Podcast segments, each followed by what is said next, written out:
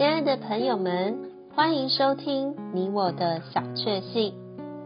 今天要和大家分享的小确幸是：只算代价，不算损失。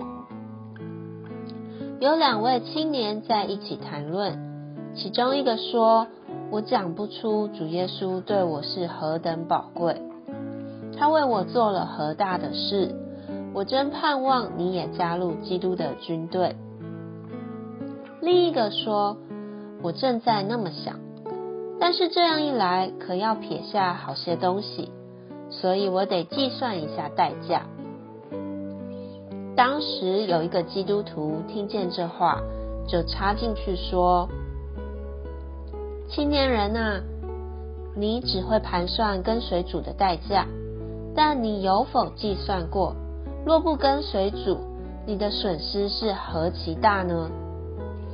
这句话一直抓住那个青年人，使他在余下的日子忠心跟随主，做了基督的精兵二十七年，跑完当跑的路程。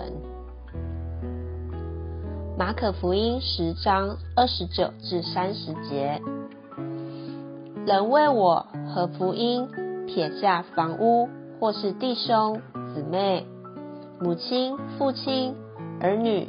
田地没有不在今世得百倍，这是房屋、弟兄、姊妹、母亲、儿女和田地，同各样的逼迫，且要在来世得永远的生命。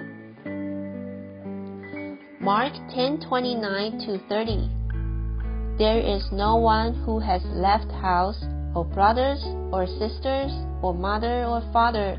or children or fields for my sake and for the gospel's sake, but that he shall receive a hundred times as such now at this time, houses and brothers and sisters and mothers and children and fields, with persecutions, and in this coming age eternal life.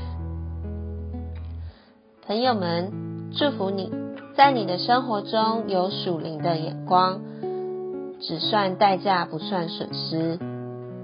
你喜欢今天这集你我的小确幸的内容吗？